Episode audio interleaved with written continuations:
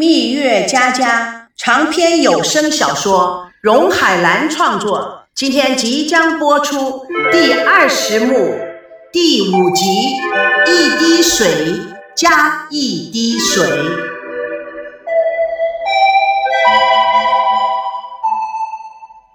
镁光灯频频的闪烁着，珍珍和赵维康亲密的依偎着，摆出了各种的造型。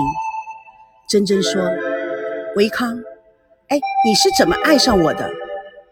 我爱你，不是因为你是一个怎么样的人，而是因为我喜欢与你在一起的感觉。我也是。哎，两个人对看了一眼，珍珍甜蜜的笑着，似乎在讲述别人的故事。维康，昨天晚上我做了一个梦，噩梦，梦见我从很高很高的地方跌下来。粉身碎骨，你来找我，我看到你在眼前，但是不管我怎么哭怎么喊，你都听不到。哇，吓得我一身冷汗，枕头都湿了。赵维章看着还在甜笑的珍珍，惶恐地说：“傻瓜，总是整天胡思乱想。”维康，如果有一天我真的遭遇到不幸了，你会怎么办？嗯，那我当然随你而去了。不，我要你去找一个像我一样真爱的你的女人，让她代替我爱你、照顾你，这样子我才会安心的。哼，你还真伟大呢。不过我们刚刚才照完婚纱照，干嘛要说这些话呢？真是，呸呸呸！哎，真的，维康，我真的是这样想的。行了行了，我不想听了，没有任何意义。真真见赵维康确实没有听下去的意思，赶紧转换了话题。哦，对了，呃，忘了跟你说，其实开始是不想跟你说，现在我非跟你说，我要去纽约再读将近一年的书，我就可以拿到硕士学位。嗯，可能这几天就要过去。哈？为什么？怎么？从来没有听你说过这件事，维康。这两年，这两年其实我一直在上网课，我没有告诉你，我怕你笑我，我也怕你也许会阻挡我。你一定要了解，我不想让别人认为我是那一种心想嫁豪门的物质女孩，我不想做你的附属品，我要做一个成功的女人，我要靠自己的努力获取成功。哎，你知道我最爱的就是你这点，但是你需要那么拼命吗？那我们什么时候才结婚呢？哎，给你更多的时间，不是能够准备的更好吗？赵康还想说什么？真真看看表，哎呦，我要去上课了，传媒产业管理课是很重要的。哎，就这么样决定吧。等我从美国回来，我们就结婚好吗？真真边说边走边向外跑去。赵维康无奈的叫了一声：“哎，珍珍！”珍珍回头笑着说：“怎么离不开我了？我不了解。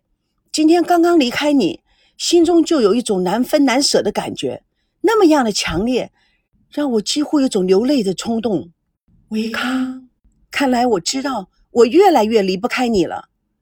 珍珍又急急忙忙的往外走，赵维康追了一步：“珍，今天我来的时候。”不知道你要做什么，但是我们今天照了婚纱照的以后，我觉得我很踏实。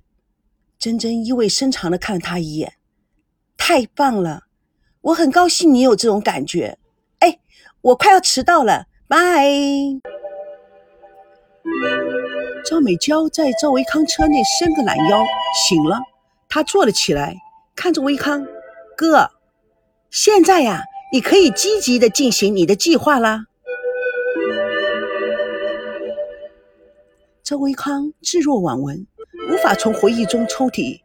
他开着车子，他开着车，珍珍坐在副驾驶座上，伸手抓住了赵维康挂挡的手。赵维康立刻说：“哎，别，我开车呢，不管，我就想牵着你的手，永远不松开。”赵维康被感动了，任凭他这么样牵着。哎，你说一滴水加一滴水等于什么？一大滴水？不对，赵维康有点意外，那等于什么？哼，不告诉你。车停在珍珍家门口，刚一熄火，赵维康就一把抱过珍珍，两个人天长地久的吻在一块儿。你能够了解我去纽约的想法吧？嗯，是的，你放心的去吧，我等你回来。珍珍感动的紧紧的拥抱住赵维康。对不起，丢下这个烂摊子，还要你收拾残局。没事，我能应付。我去学习的事，你爸爸有没有不高兴？那天我向他道歉，他也没有表明态度。啊，我爸爸这段时间也不知怎么了，对你的态度啊，来了一个三百六十度的大转变。他很赞成你去学习的事情，还要我以你作为榜样，多些刻苦钻研的精神。看起来啊，我们的目的应该快达到了。下一步啊，就等他肯定我们的结婚计划。珍珍闻言，眼睛泛红。我就知道赵伯伯是个通情达理的人，我真的很幸运。小笨蛋，又开始胡思乱想了。哎，回去睡个好觉。嗯，明天见。明天见，珍珍。如果你有烦恼和痛苦，永远都不要对我隐瞒。你能做得到吗？能。乖，那我也有个要求，你说呢？我走了，任何的时候你都不许跟别人好，除非我死了。傻瓜，就不能自信一点吗？你就是我的全部，我的唯一。我不是开玩笑的，我也不是以情人的身份来说的。真正望着赵维康，突然悠悠地说：“一滴水加一滴水，还是一滴水。”是一滴大水，就像你和我，你记住了吗？哎，我刚刚不是这么说的吗？不是，这一滴大水与你那一大滴水不一样。你那无情，只有科学；我这里没有科技，只有感情。哈，没想到你这么会狡辩呢。离别的吻，又辣又激情。多少年过去了。这种肌肤相亲的感觉还没有变质。赵美娇看着赵维康，大声的说：“哥，你现在越来越不正常了，看样子你真应该去看看心理医生。”他用力的摇着赵维康：“哥，你在想什么呢？我问你，什么时候你要开始你的计划啊？”赵维康回过神来。啊你说什么计划？哎呦，我的老哥呀，你做什么白日梦嘛？你不是说要找个北京女孩吗？什么北京女孩？哥，你怎么回事啊？你不是说你要找个行脚栏目？你要做？哎呦，你这种迷迷糊糊的样子，把我都搞糊涂了。你不是说你要做个行脚栏目，要找一个北京女孩来当节目主持人吗？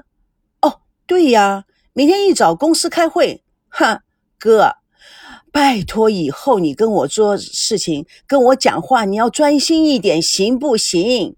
哼，OK，哥，有时候你真吓死我了。你现在啊，需要把你的脑子那些影子啊，全部给消灭掉，否则的话，你这样下去是非常非常非常危险的。我虽然年纪比你小。但是我觉得我脑子比你发达，我觉得你呀，你真是越来越秀逗了。尤其看了那个北京女人以后，跟你说，你是离不开我的。我不但是你的妹妹，还是你的贴身秘书。赵维康一边拿出手机，一面对赵美娇说：“小蜜，明天八点开会。小秘书不是小蜜，笨哥哥。”到家门口。他将车开进了车库，赵美娇一边走一边偷瞄着赵维康：“哥，你什么时候给我找个嫂子呀？”“哎，你怎么突然问这个？”“没什么，就是觉得你的空窗期时间也太久了，你一个人不寂寞吗？”“怎么会呢？还有小娇娇陪着我啊，整天闹得我都没有时间寂寞。”“哼。”美娇嘟起了嘴，知道赵维康在敷衍，非常不高兴。那也要快点找个人啊！美娇如果嫁人了，就不能陪老哥了。